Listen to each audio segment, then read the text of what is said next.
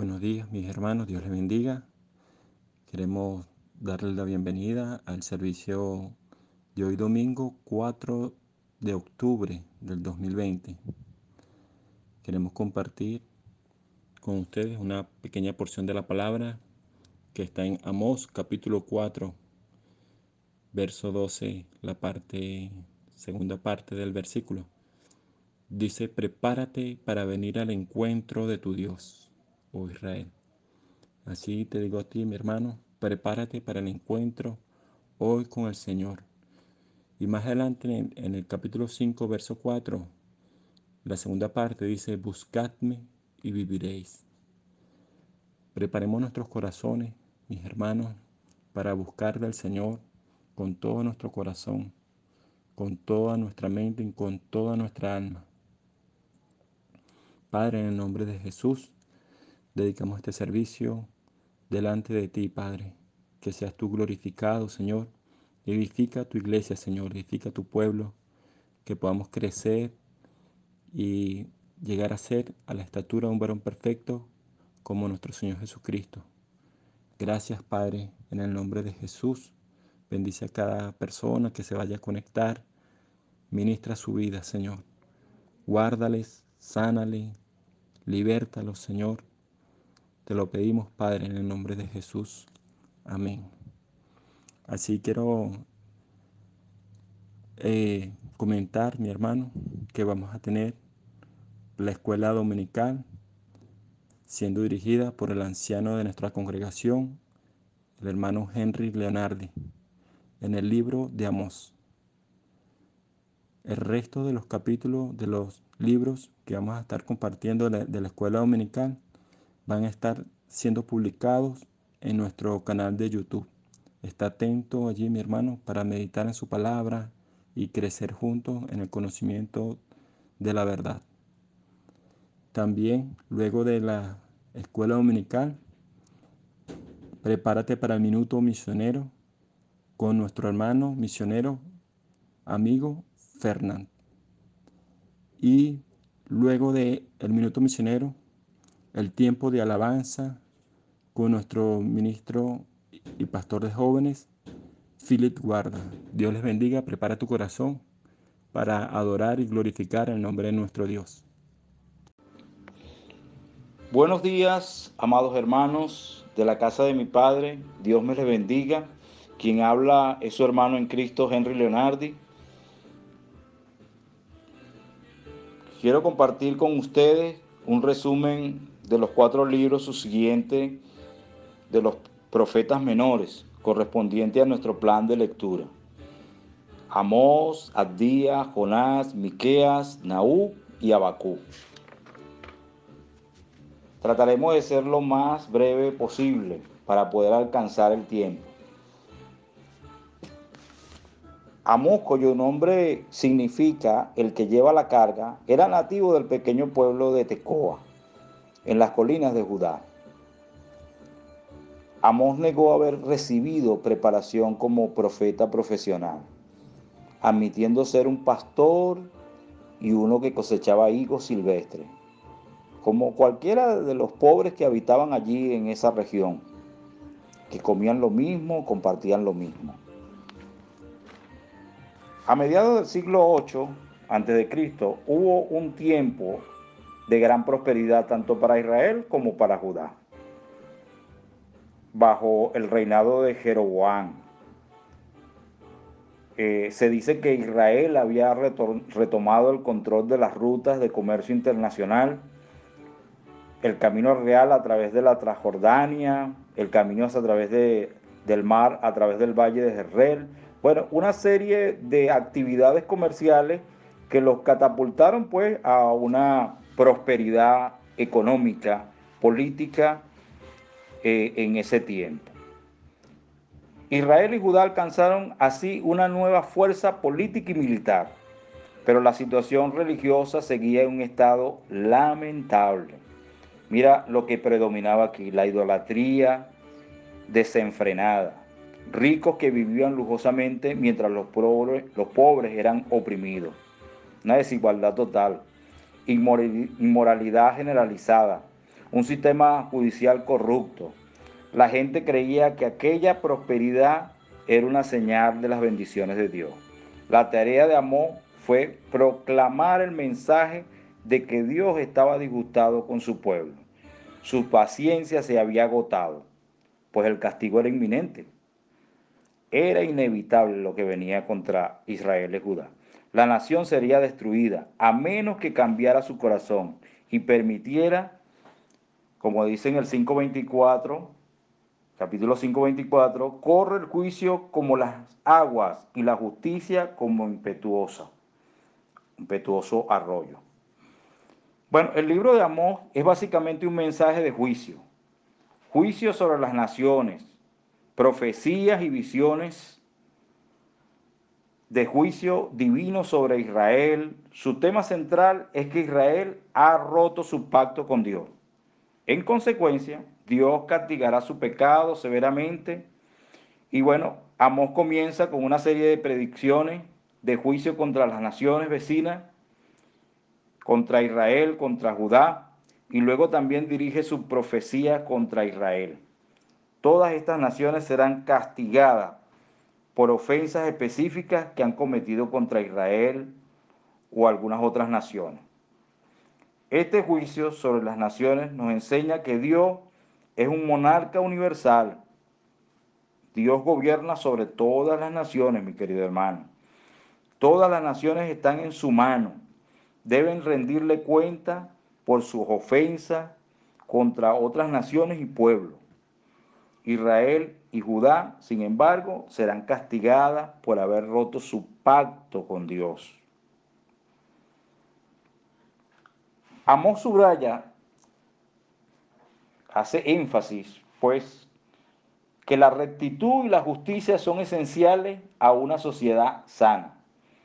La religión es algo más que la observancia de determinadas festividades y celebración de asamblea sagrada la verdadera religión demanda una vida recta. Ellos creían que iban a comprar a Dios con llevar a cabo los rituales. Y resulta que con su vida decían totalmente lo contrario. La manera como los seres humanos tratan a los demás revela cómo es su relación con Dios. Jesús dijo que el más grande de los mandamientos era amar a Dios. El segundo, amar al prójimo como a nosotros mismos. Este es el mensaje de Amós y el que hoy en día necesitamos. Vivimos en una sociedad moderna, sí, ¿verdad? Muy moderna, materialista también por consecuencia. Pero no debemos engañarnos pensando que la modernidad a nuestro alrededor constituye una bendición de parte de Dios. La tendencia a considerar que con ofrendas materiales podemos contentar a Dios no nos ha abandonado. Eso es algo que se mantiene actualmente. Tenemos que tener cuidado con eso. La prosperidad material conduce frecuentemente a la corrupción moral y religiosa. La observancia externa de los ritos cristianos no es suficiente. Dios demanda nuestra obediencia, una sentida disposición del corazón que se traduce en acciones a favor de los seres humanos que nos rodean. Bueno, por otro lado, en Amós no hay referencia directa a Cristo tampoco paralelismo tipológico. Sin embargo, en las palabras de Jesús de Mateo 11, 21, 22, parece haber una alusión a Amós 1, capítulo 1, versículo 9, 10. Amos, Amós habla de, del juicio que vendrá sobre Tiro. Jesús dice que si en Tiro y en Sidón, Sidón, si hubieran hecho los milagros que han sido hechos en Corazín y en Bexaida, tiempo ha de que se hubieran arrepentido en silicio y en ceniza. Otros conceptos de Amós aparecen esta vez en el Apocalipsis de, de Juan. Amos dice que Dios no hará nada sin revelarle antes el secreto a sus siervos los profetas. Eso está en Amos, Amos 3.7.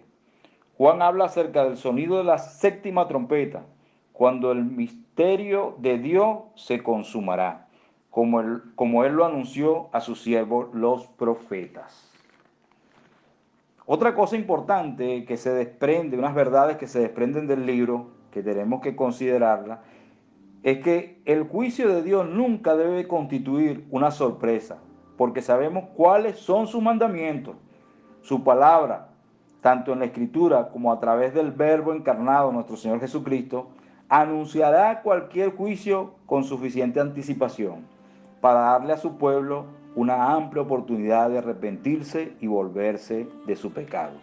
El ejemplo lo tenemos nosotros, que Dios nos habló con esta situación de Venezuela por allá en los años 80, 90, y la iglesia, que es la responsable, hizo caso omiso a todo esto. Entonces aquí es donde están las consecuencias de esto. Pero esto que estamos viviendo lo anunció Dios hace mucho tiempo atrás.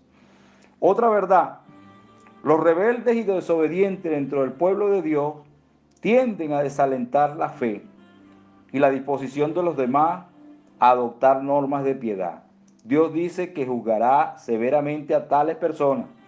Dios quiere que hagamos todo lo posible por alentar a su pueblo a buscarle, a obedecer su palabra. Y otra verdad que aparece aquí en el libro, el sabio no depende de las experiencias espirituales vividas en el pasado como tal, para garantizar éxitos futuros. No obstante, una actitud indolente o indulgente en el presente. Dios rechaza tanto la complacencia como la autoindulgencia, que es compasión hacia uno mismo. Hola, amada iglesia, casa de mi Padre. Dios le bendiga. Somos Fernán y Enmar de Fernández misionero en el área indígena de Venezuela, específicamente los Guaraos del Bajo del Tamacuro, de la comunidad de Domosimo, una comunidad olvidada por los gobiernos, pero recordada por Dios. Por las razones de cierre y restricciones por la pandemia, no hemos podido viajar a la comunidad indígena donde actualmente trabajamos pero como nuestro Padre es un Dios de movimiento, empezamos a contribuir con la comunidad guarao que se encuentra en la ciudad de Puerto Ordaz. ¿Qué hacemos ahí, amada iglesia? Seguimos en el aprendizaje de la lengua, le llevamos desayuno a los niños guarao de esa comunidad y ayudamos en el área de alfabetización. ¿Cómo puedes ayudar? Orando a Dios por nosotros Oren por nuestra recuperación. Hace algunas semanas tuvimos un incendio en nuestra casa. Por un salvoconducto para el futuro viaje a la selva, específicamente este 15 de octubre, si es la voluntad de nuestro Padre. Por finanzas para poder llevarles los alimentos y las frutas a los niños guaraos semanalmente. Por nuestra mudanza, por batería para la camioneta de la misión y por la recuperación de nuestros padres que han estado enfermos. Y recuerden, amada iglesia, Madioso Anojiva Ja, mi Dios es poderoso. Bendiciones.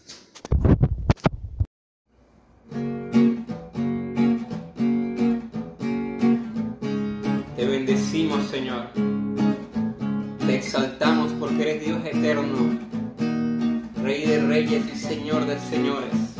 Ven y canta con nosotros.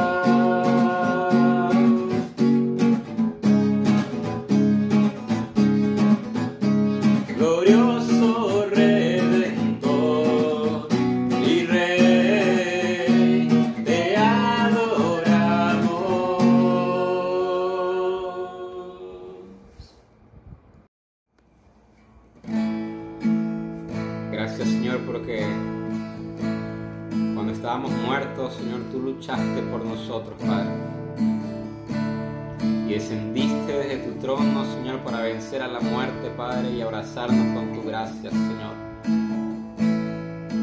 Nos diste un lugar en tu mesa, Padre, nos diste un lugar, Señor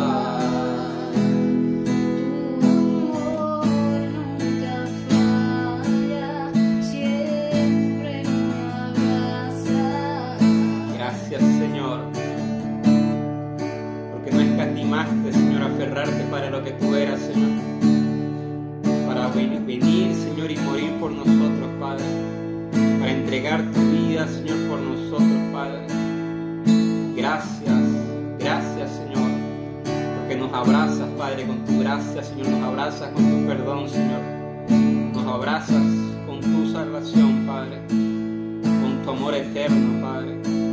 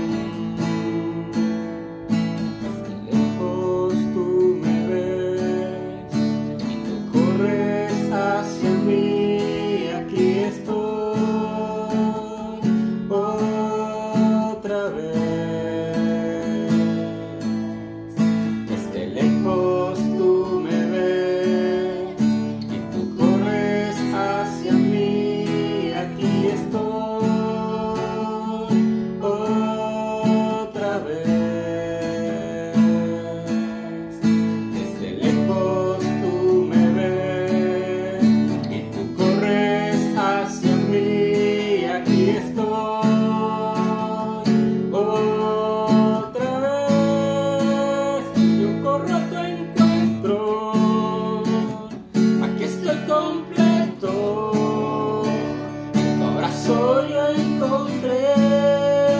Lo que siempre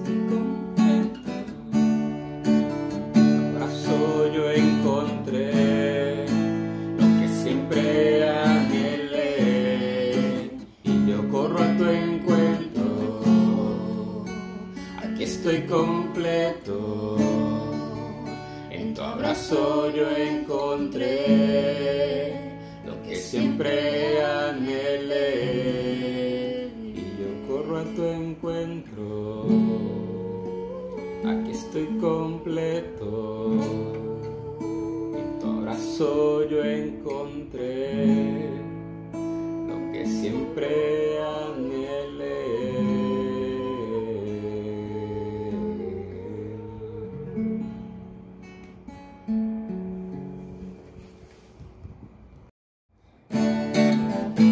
Seguimos adorando, Señor, porque tú eres nuestro estandarte. Tú vas delante de nosotros, Señor, te amo gracias porque tú has sido bueno con nosotros. Eres y serás siempre fiel para con tus hijos.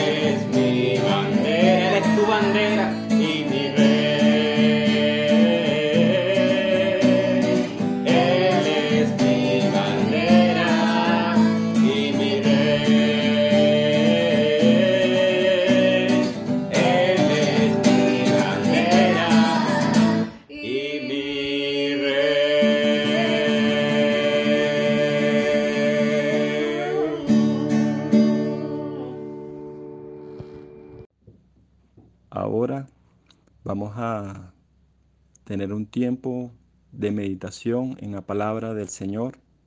Prepara tu corazón para recibir lo que el Señor tiene preparado para ti.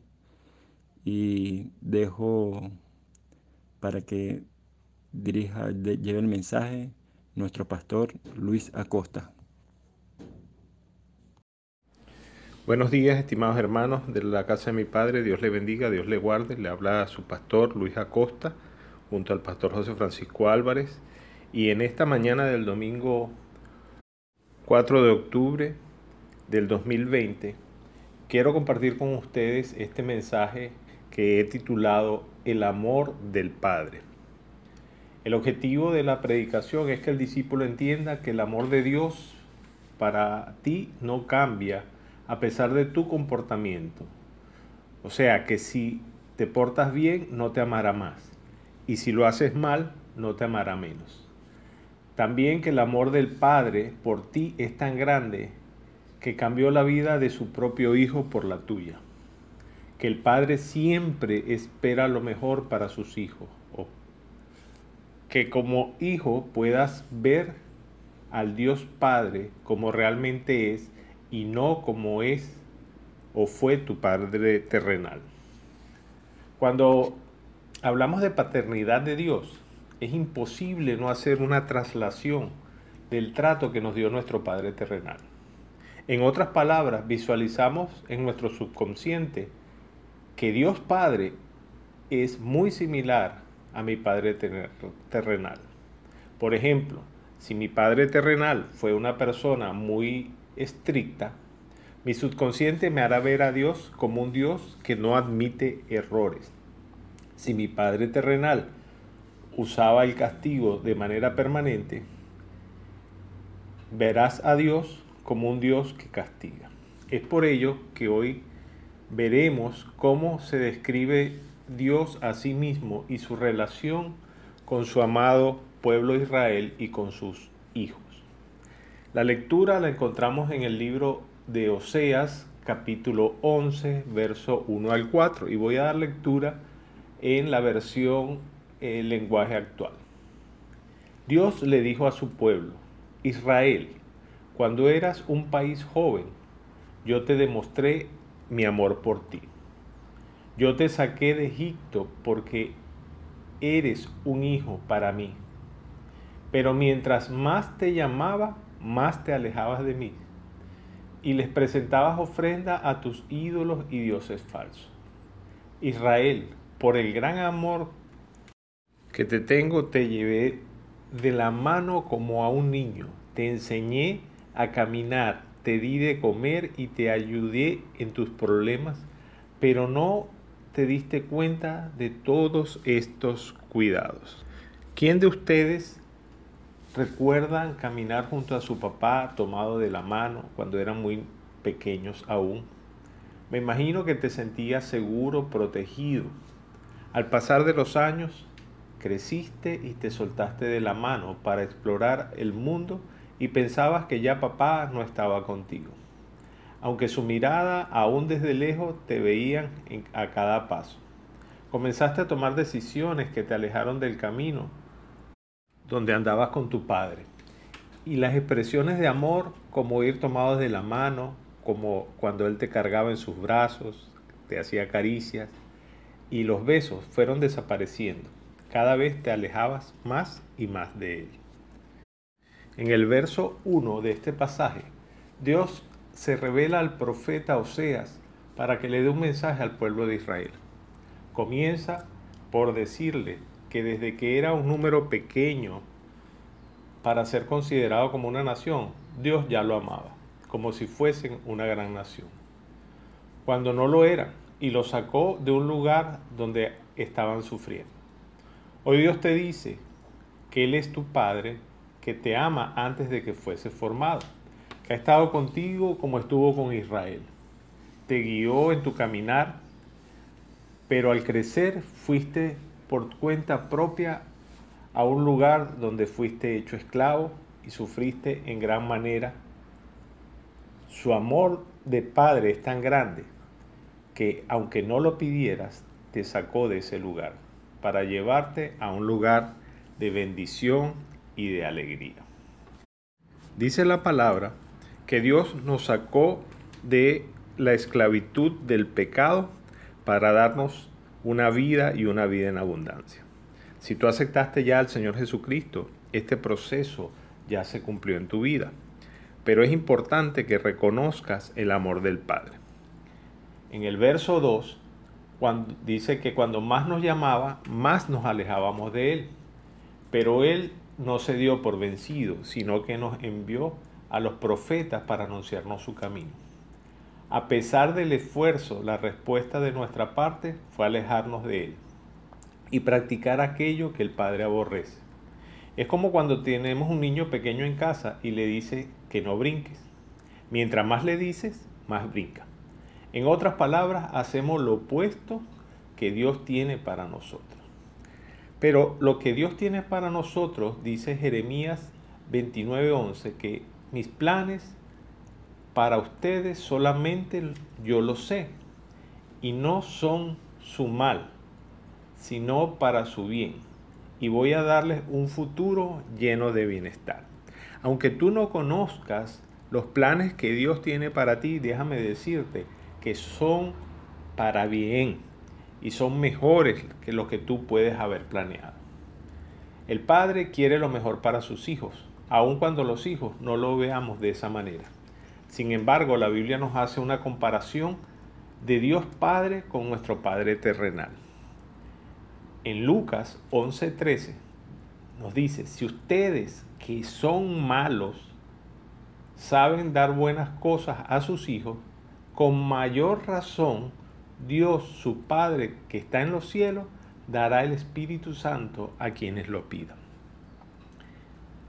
Lo que en este verso menciona que el Padre nos dará lo mejor y habla que nos da el Espíritu Santo a quienes lo pidan ya que es el que convence de pecado, de justicia y de juicio, por lo que no hay nada mejor. Él es quien nos recuerda todas las enseñanzas de nuestro Señor Jesucristo que aparecen en la Escritura y nos guía a toda verdad. En el verso 3 dice que a pesar de nuestro comportamiento con Dios Padre, Él nos enseña el camino en que debemos andar. En el Salmo 32, 8 dice, tú me dijiste, yo te voy a instruir, te voy a enseñar cómo debes portarte, voy a darte buenos consejos y cuidar siempre de ti. Cuando leí este verso, pude ver en ciertas expresiones el amor eterno de Dios para nosotros. Aquí me llamó mucho la atención que Él está pendiente de nosotros, nos instruye, nos enseña cómo debemos andar, portarnos, que nos va a dar siempre buenos consejos y que va a cuidar siempre de nosotros. Dice que Él nos lleva en sus brazos y que no comprendemos que Él es quien nos ha sanado. Detente un momento y medita en el verso 3 de Oseas, capítulo 11. En este tiempo que estuve enfermo, pude ver que la sanidad a través de Dios, a través del cuidado y medicamentos de mi familia y el trabajo de los médicos. Pero todo esto viene de Dios y en muchas oportunidades no nos damos cuenta. Entramos ya en el verso número 4, donde el profeta escribe una alegoría para expresar que ha usado medios por los cuales podamos entender el amor con el cual nos ha conducido. Yo diría que Dios nos dice en estas, en estas palabras que Él nos está hablando en el mismo lenguaje del amor que tú y que yo hablamos. También nos dice que nos llevó que nos llevó de la mano como se lleva a un niño pequeño. También dice que nos enseñó a caminar, nos dio de comer, y ha estado en todos nuestros problemas ayudándonos, pero que no nos hemos dado cuenta de todos los cuidados que Dios ha tenido contigo. En este tiempo que el suegro estuvo enfermo Eh, Laura tuvo que hacer eh, algunas diligencias porque yo también estuve enfermo y, y de reposo. Y acontecieron muchas dificultades. Y nos preguntábamos, y Laura se preguntaba, que por qué, Señor, me ocurren estas dificultades. Sin embargo, el Señor en su misericordia pudo revelarle a Laura que muchas de esas dificultades fueron para cuidarla. Por darles un ejemplo, se accidentó eh, con el carro y tuvimos que irla a buscar. Sin embargo, eh, buscamos el carro, eh, llegamos a casa y el carro no falló más. Y el Señor le indicaba que Él permitió que el carro se accidentara porque en las condiciones que ella estaba manejando podía tener un accidente. Muchas veces, estimados hermanos, no entendemos lo que Dios tiene para nosotros.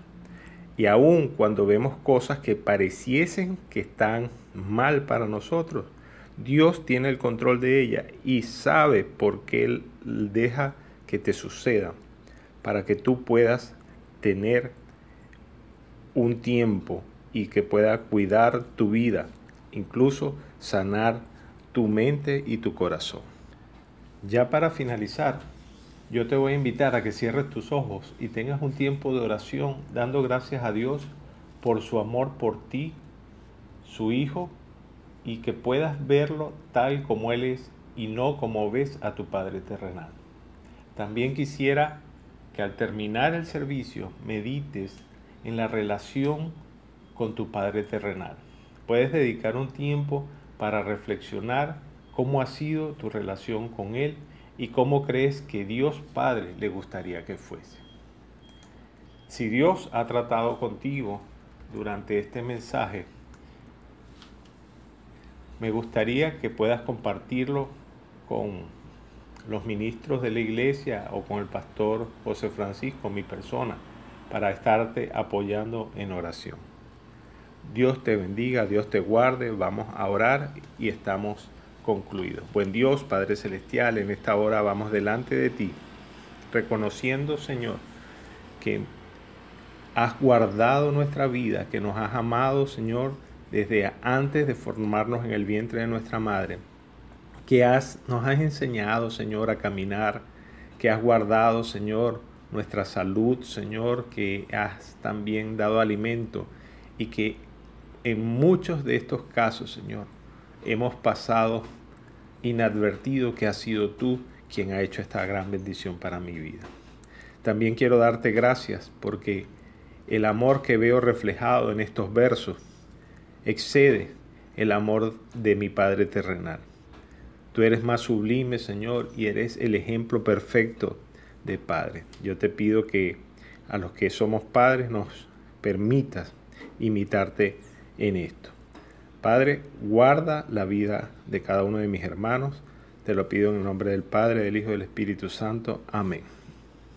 Así, mi hermano, damos por concluido el servicio de hoy meditando en su palabra, en lo que el Señor ha hablado en nuestras vidas, ha ministrado, Señor. Te damos las gracias, Padre, porque tú, Señor, hablas nuestras vidas, Señor. Guárdanos, protégenos, Señor, en esta semana que comienza. Y Padre, sé tú glorificándote en nuestras vidas. Esto te lo pedimos, te lo rogamos en el nombre de Jesús. Amén. Les recuerdo, mis hermanos, que nos vemos el miércoles, Dios mediante, en el servicio de oración. Y si tienes algún motivo de oración, contacta a nuestra hermana Sonia Guzmán. Dios te bendiga, Dios te guarde. El Señor bendiga tu vida en el nombre de Jesús.